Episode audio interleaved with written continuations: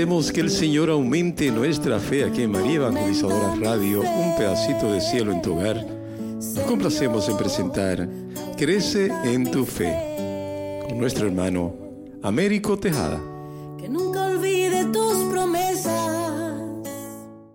Saludos en este glorioso día y bendiciones a los radio creyentes que escuchan María Evangelizadora Radio. Están sedientos de la palabra de Dios. Les envío un saludo a su hermano Américo Tejada, de la parroquia San Simón Stack San José, que está localizada en el Bronx y pertenece a la Arquidiócesis de Nueva York.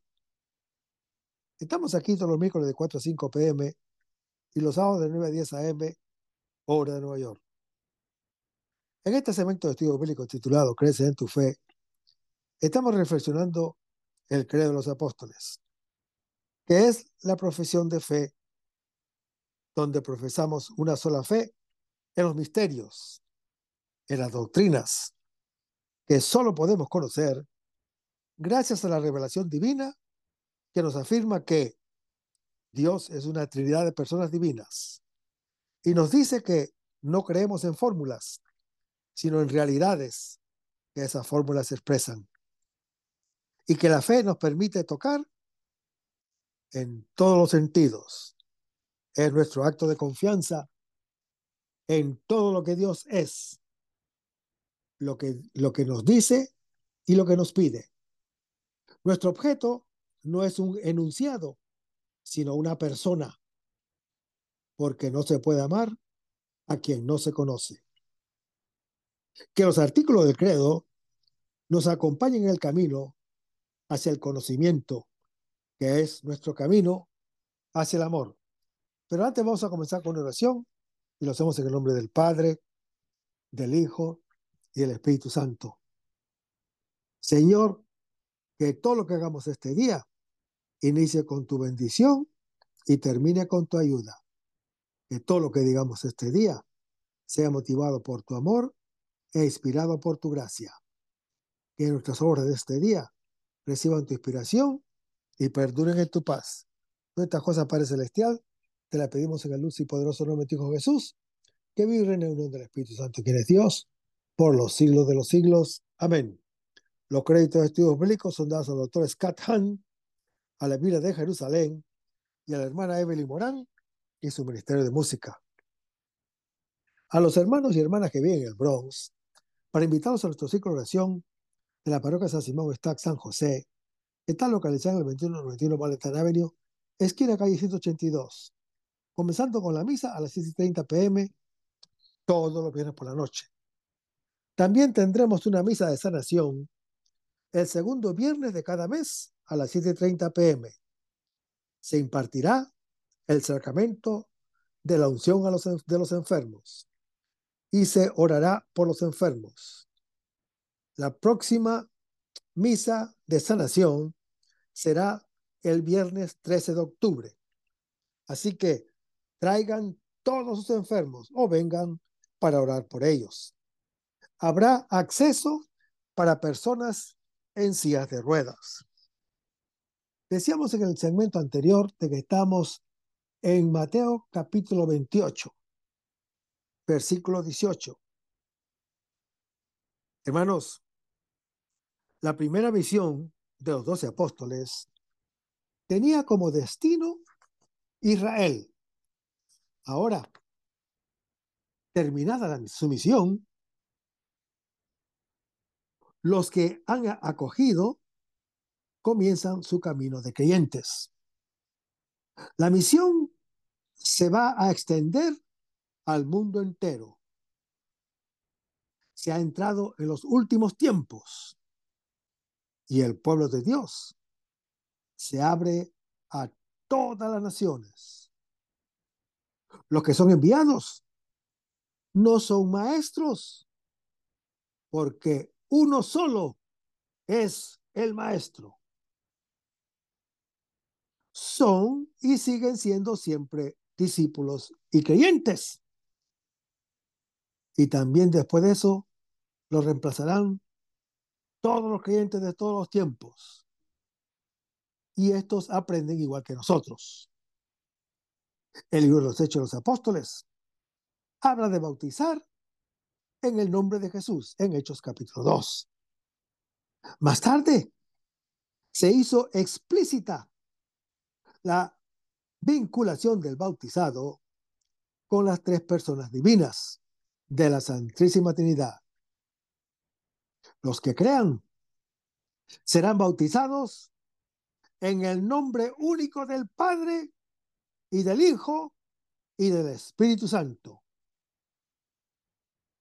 que son las tres personas divinas que nos reveló Cristo. Y por supuesto, las nombró separadamente, porque el Padre no es el Hijo y el Hijo no es el Espíritu Santo. Los tres, sin embargo, son el mismo Dios. Tienen en común el mismo nombre divino. Leamos las escrituras. En el principio existía la palabra y la palabra estaba junto a Dios y la palabra era Dios. Como lo pueden leer en Juan capítulo 1. Hermanos, los apóstoles no deben amaestrar, sino hacer que todos los creyentes sean discípulos del único maestro, el Espíritu Santo, que los guiará. Es la única verdad, que es el Hijo de Dios, según lo anuncia Juan capítulo 16. Su misión es comunicar a los otros su mismo poder que Jesús les ha, les ha comunicado. Estas enseñanzas de, de Cristo ocupan el primer lugar en el Evangelio según el apóstol San Mateo.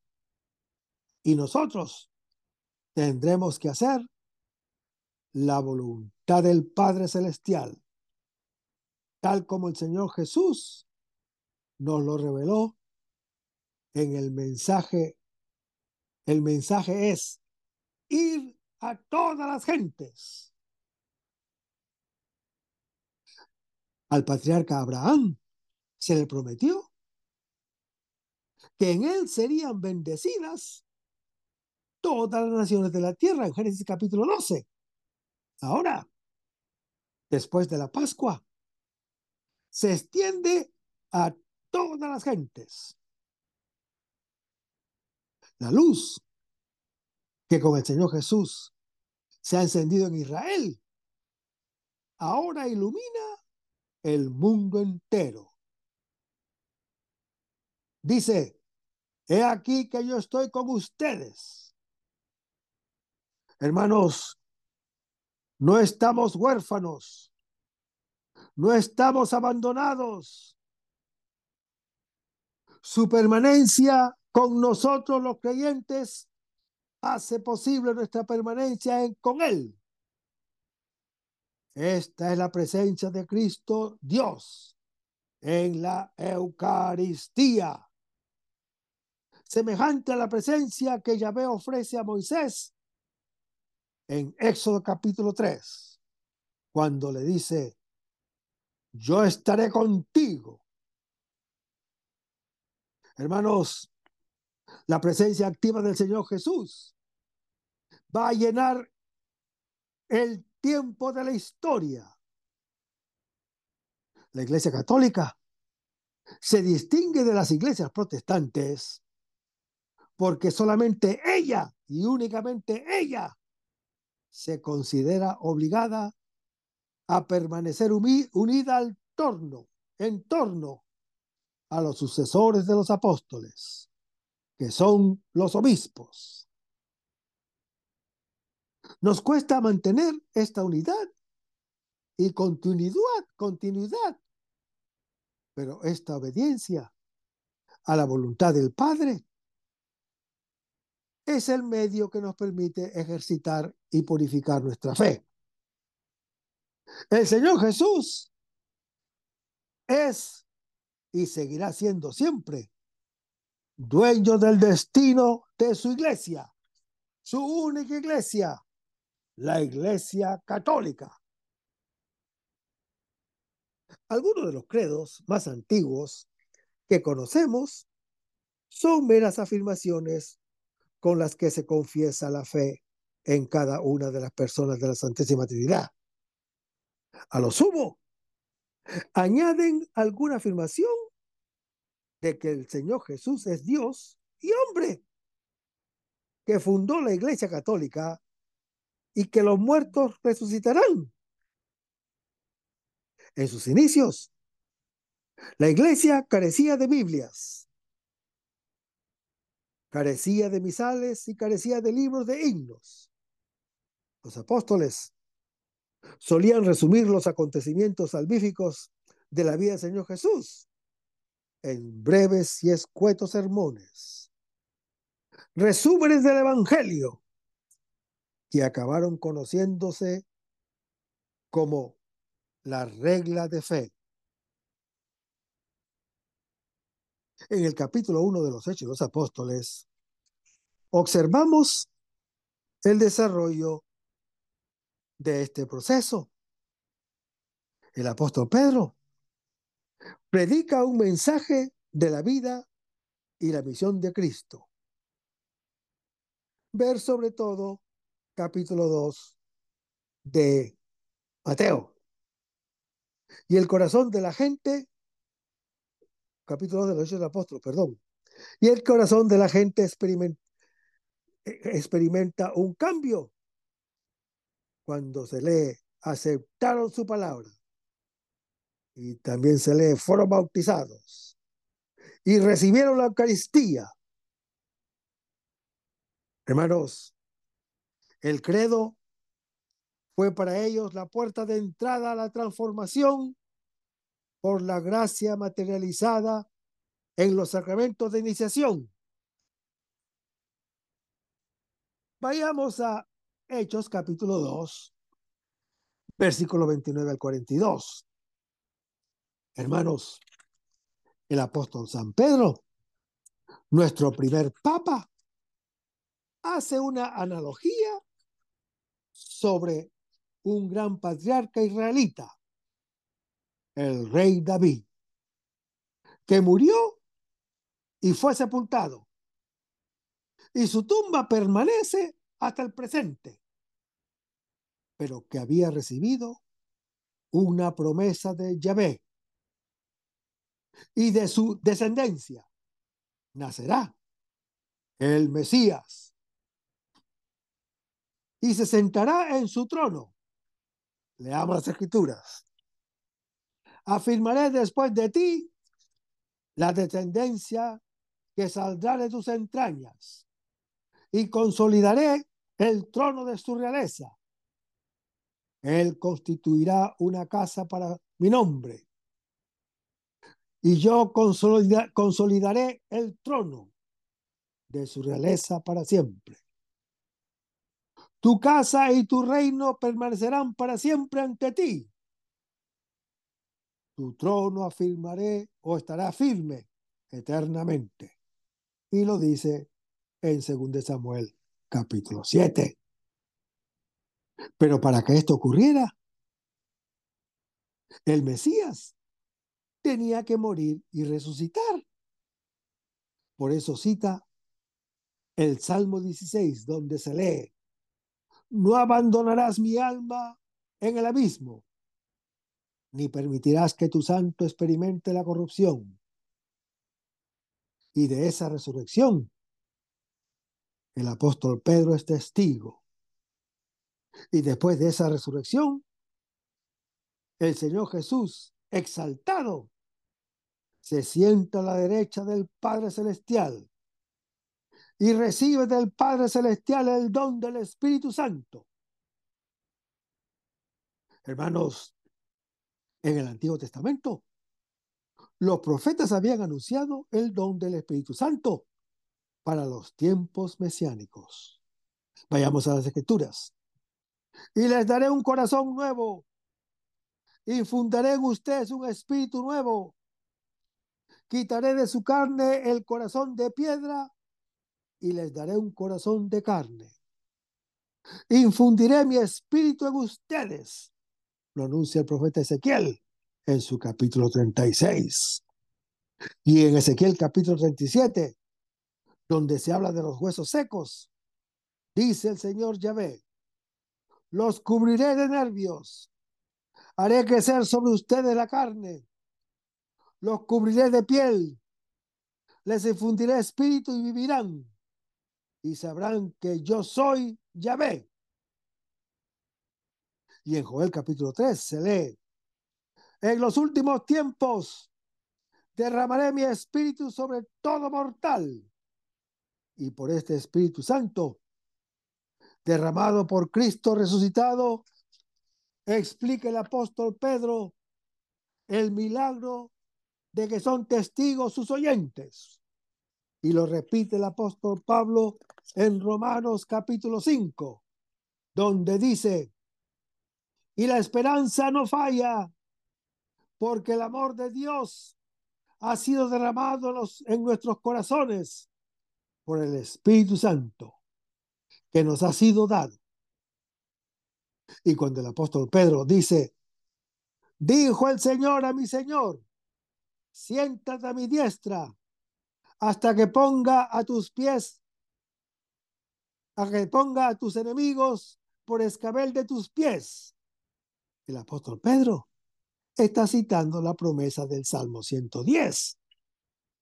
Promesa que se cumple en 1 Corintios capítulo 15, donde se lee. Luego, el fin, cuando entregue a Dios Padre el reino, después de haber destruido todo principado, dominación y potestad, porque Él debe reinar hasta que ponga todos sus enemigos bajo sus pies. El último enemigo en ser destruido será la muerte, porque ha, porque ha sometido todas las cosas bajo sus pies. Por su resurrección, ha sido el Señor Jesús constituido en el Señor, de que habla el Salmo 110. Y en el Mesías o Cristo, al que se refiere el Salmo 16. Hermanos, la palabra Señor y Mesías no son palabras sinónimas. Señor indica su personalidad divina. Y lo era, y era lo más difícil de creer. Mesías o Salvador era, era más aceptable para la fe tradicional, pero más humillante si se tenía que aceptar a un rey Mesías, sufriente y condenado.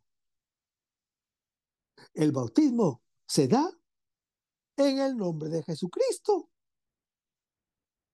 Se le recibe invocando el nombre del Señor Jesús, que implica el don del Espíritu Santo.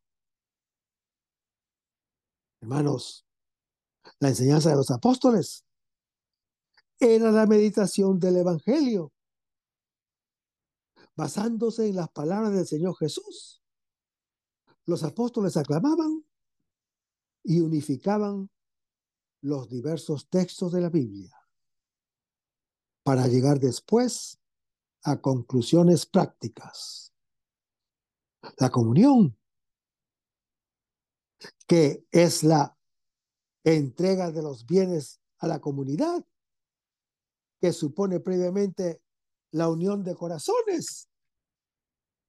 La doctrina de los apóstoles era una catequesis, probablemente ordenada y, sistemática en la que se explicaban a los creyentes las verdades fundamentales de la fe.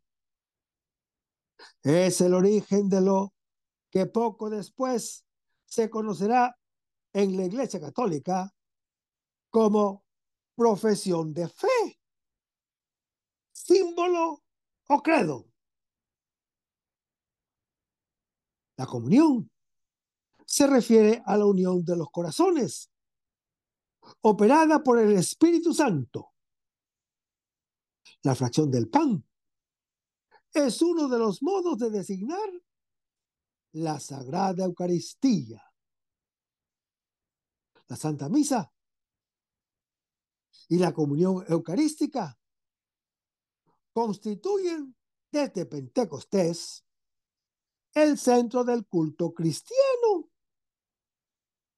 Las oraciones son probablemente los salmos y los signos con que se le acompañaba. La celebración de la Eucaristía, probablemente tomaba, tomadas de la tradición bíblica y que habían sido recitadas por el Señor Jesús. Se trata de un patrón que encontramos repetidamente en el Nuevo Testamento y más adelante en las obras de los primeros padres de la Iglesia Católica. Aunque la regla de fe adoptó distintas formas, siempre afirmó una serie de misterios. Dios es uno. Dios se ha hecho hombre en Jesucristo. Cristo ha muerto. Cristo ha resucitado. Cristo ha sido glorificado y vendrá de nuevo. Con el tiempo, estas declaraciones se hicieron más detalladas y más estandarizadas y fueron universalmente aceptadas como sellos de la fe. En Oriente las conocían como varas de medir. Desde muy pronto existieron dos tipos de credo. Los dialogados en forma de preguntas y respuestas y los de forma declaratoria. La Iglesia Católica emplea la forma dialogada en el bautismo y durante la vigilia pascual. Es un credo que expresa en términos dramáticos el movimiento de conversión que va de la renuncia al pecado y al mal.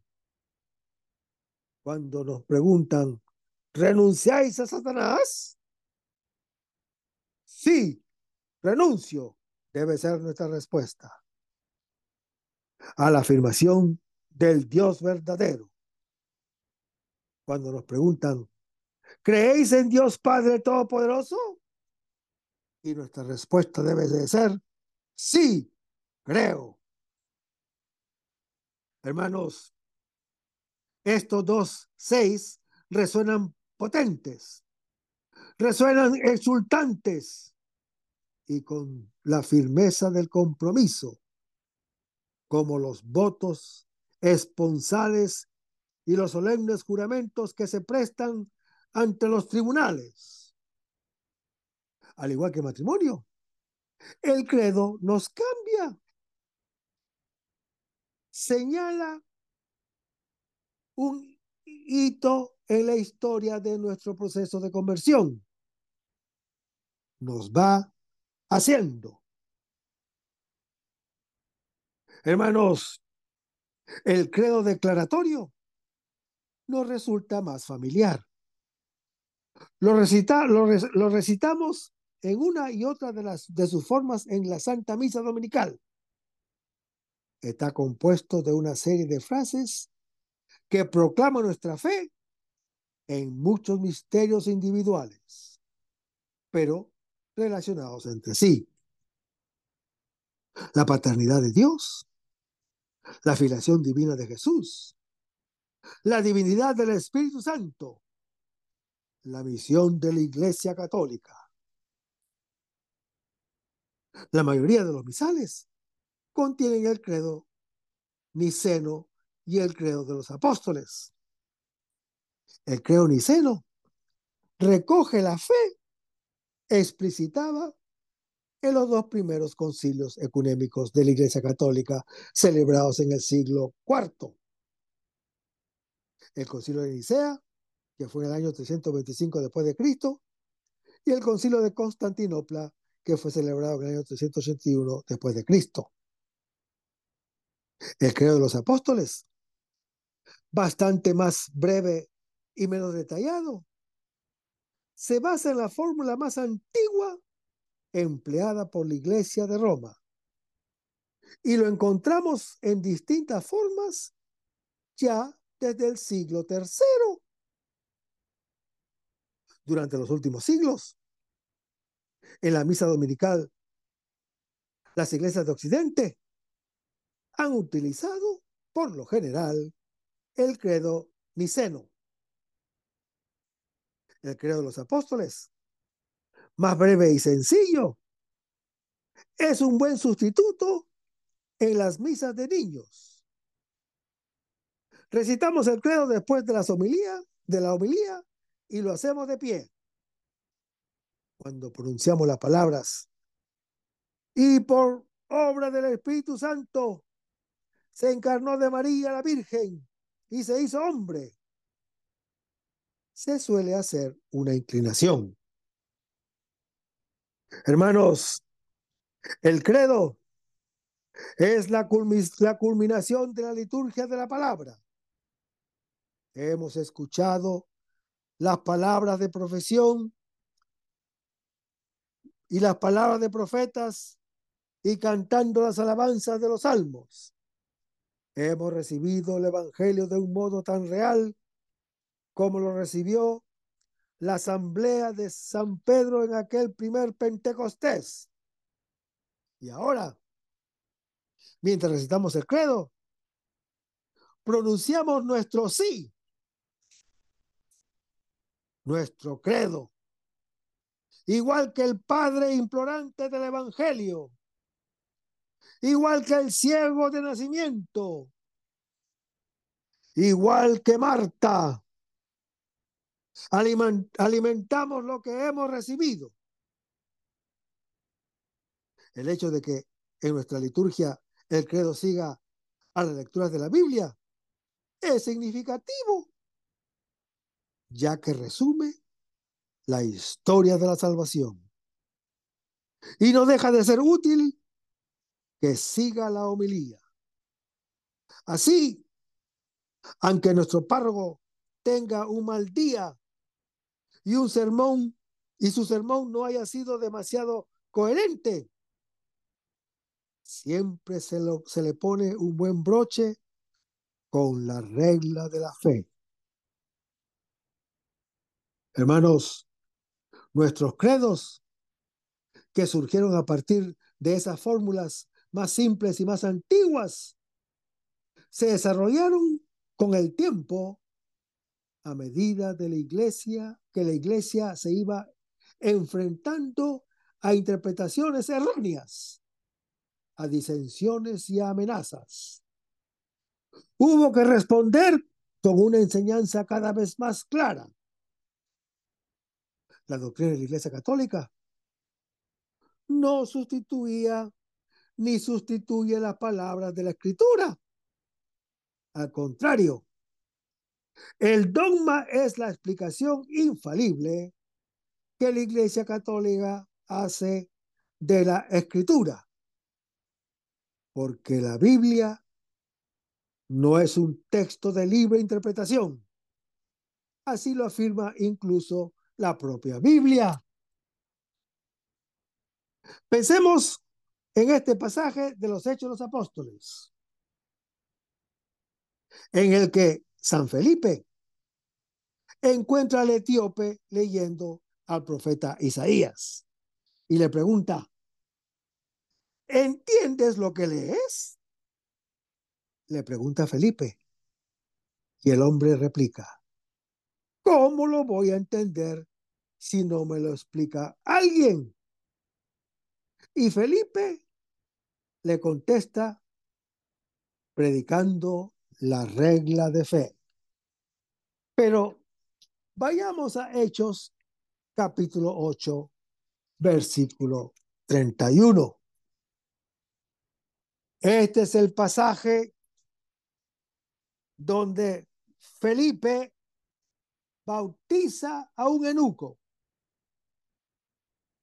Dice la escritura, un ángel del Señor. ¿Quién es este ángel? Es muy posible que sea el arcángel Gabriel, que es el mensajero de Dios. ¿Y quién es Felipe? Él es uno de los primeros siete diáconos ordenados por los apóstoles en Hechos capítulo 6. Este diácono, Felipe, vivía en Cesarea del Mar, porque hay otra ciudad que se llama Cesarea de Filipos, donde Jesús le dice a Simón, tú eres Pedro, y sobre esta roca edificaré mi iglesia, en Mateo capítulo 16. Pues este diácono Felipe tenía cuatro hijas vírgenes que profetizaban. Felipe es el que le da hospedaje al apóstol San Pablo cuando el apóstol viajaba a Jerusalén. Que por cierto, es allí donde arrestan al apóstol Pablo en Hechos capítulo 21. Pues en Hechos capítulo 8, el ángel ordena a Felipe que se dirigiera a Gaza, una zona desértica al sur de Jerusalén. O sea, a muchos kilómetros de distancia. Lo sabemos por Hechos capítulo 8, que a Felipe el Señor le había dado muchos dones y carismas.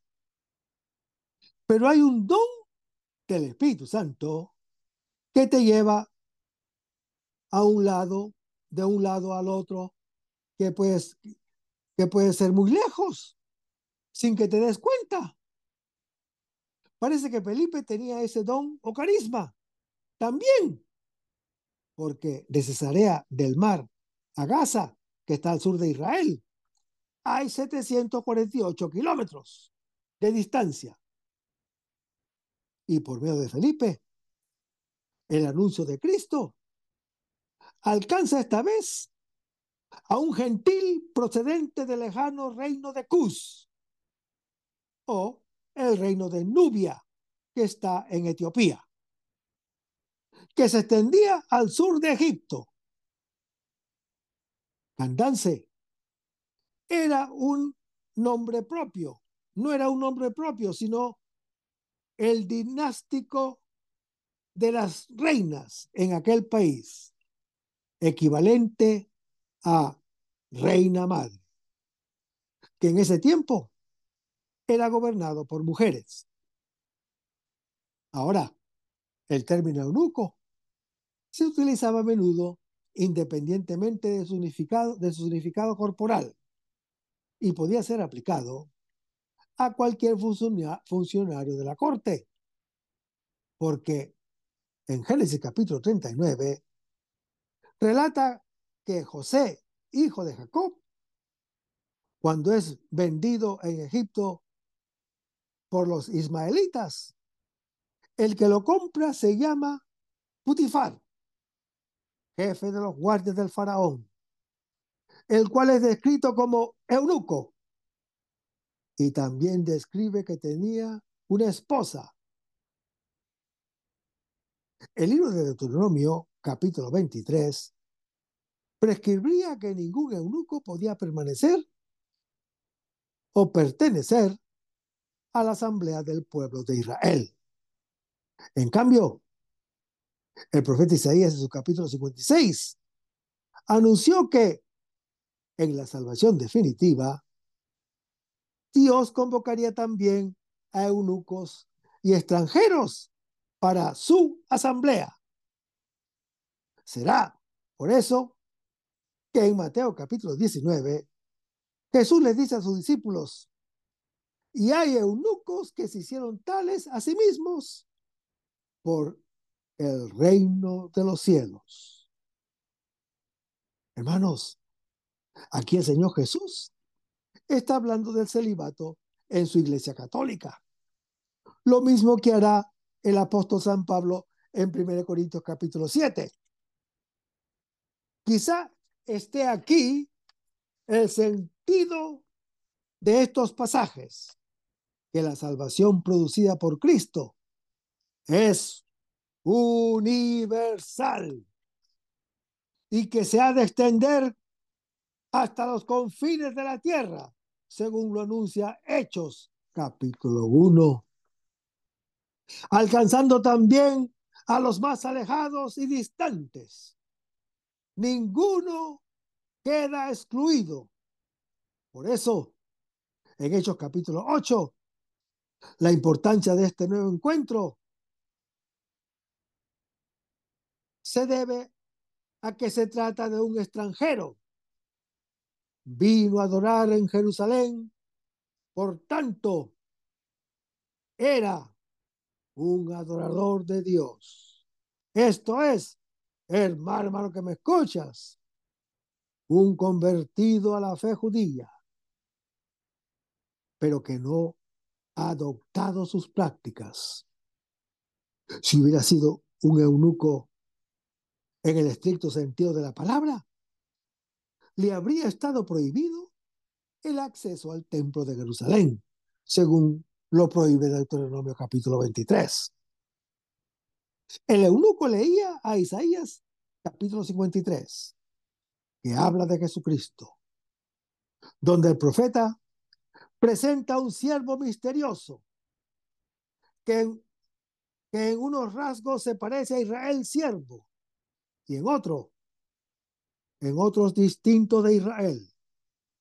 Es presentado como una persona llena del Espíritu de Dios, a quien el Señor Yahvé ha abierto el oído, para que él, a su vez, instruya a los hombres que expuesto al desprecio, expuesto al sufrimiento, no desfallece porque Yahvé lo sostiene.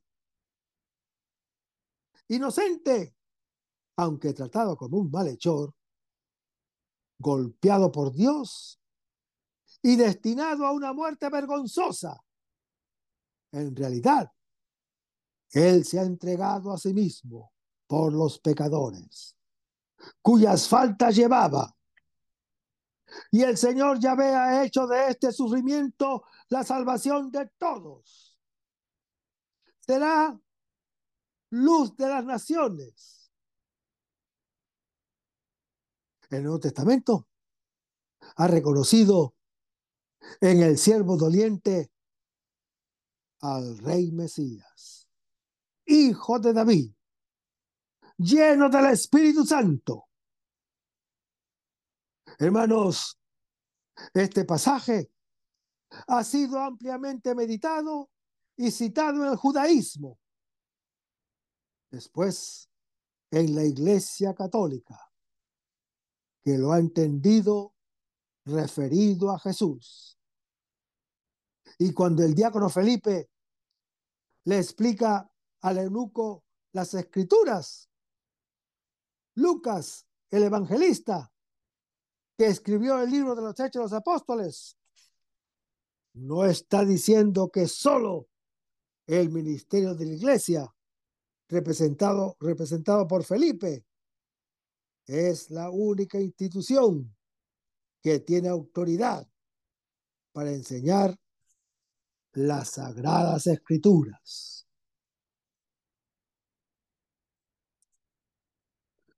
Dos mil años después, no estamos tan avanzados tecnológicamente como para poder prescindir de esa ayuda. Lo que está claro es que los creyentes, si se sirvieron de ella en el siglo IV, cuando algunos empezaron a afirmar que el Señor Jesús no era Dios, del mismo modo que el Padre era Dios. Decían que Dios no es coeterno ni coigual con el Padre. El movimiento ariano, que tomó el nombre de Ario, su defensor más célebre, se difundió rápidamente por la Iglesia Católica. Unas décadas después, otro movimiento amenazó la fe cristiana tradicional en la divinidad del Espíritu Santo. Para dar respuesta a ese desacuerdo, de, de, de, la, desacuerdo, la Iglesia convocó concilios y elaboró credos más detallados. No hubo más remedio que hacerlo así, porque el riesgo era alto. El blanco de los ataques era la verdad acerca de Dios, la verdad acerca de nuestra salvación. Y para probar su falsa doctrina, los herejes presentaban argumentos persuasivos basándose de las páginas de las escrituras. La historia fue demostrando que existían formas correctas e incorrectas de leer la Biblia. Los arianos y los católicos sostenían doctrinas mutuamente, mutuamente excluyentes. Una tenía que ser cierta y la otra falsa. Los concilios económicos dejaron claro que la interpretación de los herejes no casaba con la forma en que los cristianos habían entendido siempre la Biblia.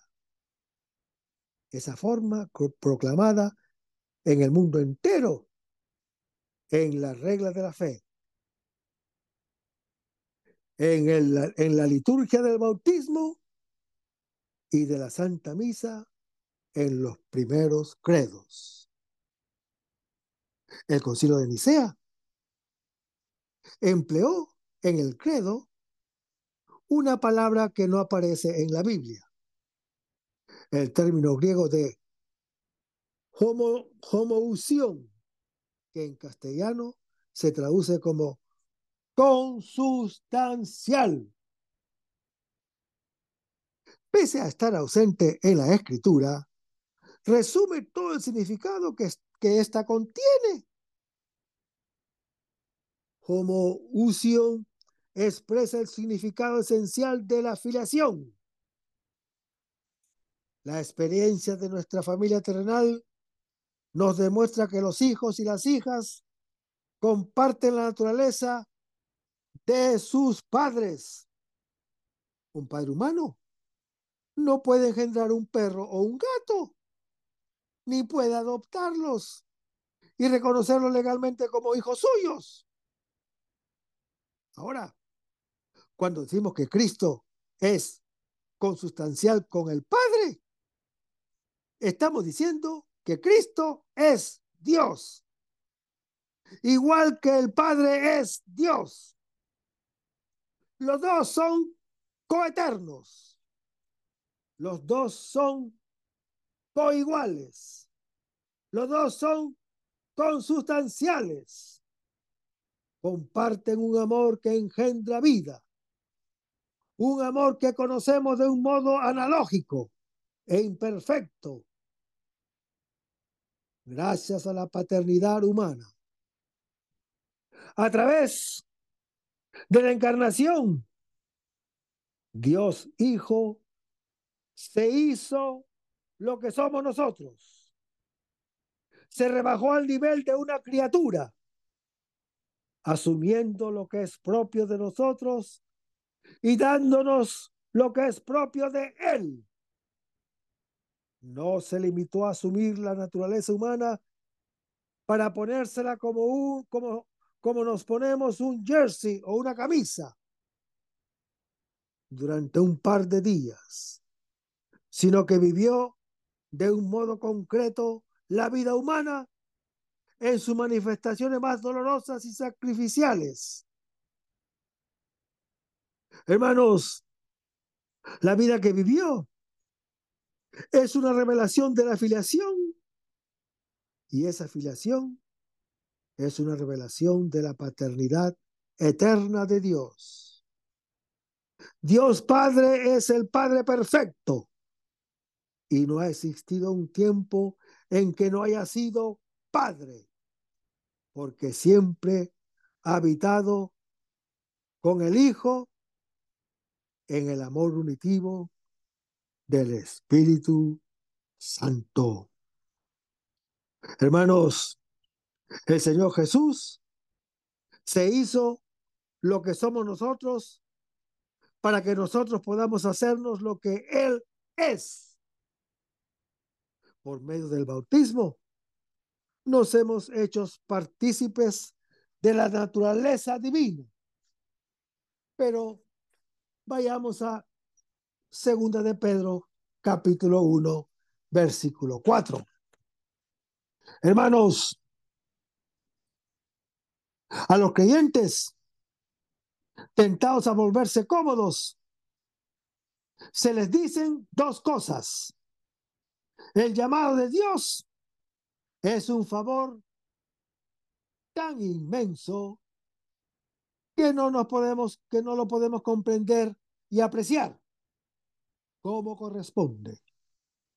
No basta con haber sido llamado a creer. Debemos confirmar esa elección con una vida realmente santa. Dice, para que por ellas se hicieran partícipes de la naturaleza divina. Estas palabras son la expresión más firme de lo que somos y de lo que seremos. Hemos sido llamados no solo a seguir un buen camino, que será recompensado, a amar a Dios, que nos agradecerá. El Señor Jesús vino para revelarnos lo que somos, sus hermanos, miembros como Él de una humanidad única, la que como tal debe entrar en el misterio eterno de Dios. Se hizo hombre para que seamos todo lo que es Dios. Nada menos en esta breve fórmula que ha tenido un, papel importante en la reflexión teológica, especialmente en la doctrina sobre la gracia. Se resumen los frutos que la gracia santificante produce en el alma del creyente. La fe nos dice que el hombre en estado de gracia está endiosado. Nos lo dice San José María. Hermanos, esa divinación o endiosamiento es a la vez principio y meta definitiva de la vida cristiana. Inicio, porque es incorporación a Cristo y lleva consigo la participación de la misma vida de Dios y la inhabitación de la Santísima Trinidad en el alma. Término definitivo en cuanto que esa participación llegará a su plenitud y se perfeccionará definitivamente en el cielo al contemplar a Dios, tal cual es, según lo anuncia Primera de Juan, capítulo 3. Cuando yo leí por primera vez este versículo muchos años atrás, me impactó mucho. ¿Cómo es posible que Dios desee compartir conmigo su naturaleza humana? Y después de muchas oraciones y discernimiento, llegué a esta conclusión que se puede aplicar a todos aquellos que se alejan de Dios del cual yo era uno de ellos en tiempos atrás. A saber, nosotros creemos en un Dios trino, tres personas divinas, un solo Dios, consustanciales, coeternos, de la misma naturaleza. Y cuando Dios nos ve alejados de Él, pone en nosotros un don, que es el don de la fe. Ese don de la fe nos capacita para tener una relación de amor entre nosotros y su Hijo Jesús. Y cuando Dios, el Padre Celestial, ve esa relación de amor entre nosotros y su Hijo, se regocija, porque qué padre o qué madre de familia no se alegra cuando ven que otras personas aman a sus hijos o hijas. Hermanos, igual es Dios. Y cuando Él ve esa relación de amor entre nosotros y el Señor Jesús, pone Dios otro don en nosotros, con una efusión de su espíritu. Y cuando Dios efusiona en nosotros su Espíritu Santo, Él está compartiendo con nosotros algo de lo que Él es. Y es de esa manera en que nos convertimos en templo del Espíritu Santo y nos capacita para hacer las buenas obras y dar buenos frutos de misericordia. Bendito y alabado sea el nombre del Señor. Desde ese momento, habitamos en Cristo y Cristo habita en nosotros. Al participar de su naturaleza, participamos de su filiación. Vivimos el amor de la Santísima Trinidad. Esa es nuestra fe bautismal. Es la fe que confesamos en nuestros credos bautismales. Confesar una fe diferente es creer en un Dios diferente y esperar una salvación diferente. Pero no existe otro Dios ni existe otra salvación. Y el resto, hermano, hermano que me escuchas, lo vamos a ver en el próximo segmento. Manténganse en sintonía. Vamos a despedirnos con una oración y lo hacemos en el nombre del Padre, del Hijo y del Espíritu Santo. Señor Jesús, ayúdanos a conservar el fervor espiritual, la dulce y confortable alegría de evangelizar, incluso cuando hay que sembrar entre lágrimas, como Juan el Bautista, como lo hicieron los apóstoles Pedro y Pablo y los otros apóstoles, y también esa gran multitud de evangelizadores que se han sucedido a lo largo de la historia de la Iglesia Católica, con un ímpetu interior que nada ni nadie sea capaz de extinguir. Señor Jesús, que sea esta la mayor alegría de nuestras vidas entregadas al Evangelio. Y ojalá que el mundo actual pueda así recibir la buena nueva de tu Evangelio, porque tenemos la tarea de anunciar el reino de Dios y de implantar tu iglesia en este mundo que todavía no te conoce. Todas estas cosas, Padre Celestial, te las pedimos en el dulce y poderoso nombre de Jesús, que vive y reina en unión del Espíritu Santo, quien es Dios, por los siglos de los siglos. Amén. Hasta el próximo segmento. Que el Señor nos bendiga. Aumenta mi fe, Señor, aumenta mi fe.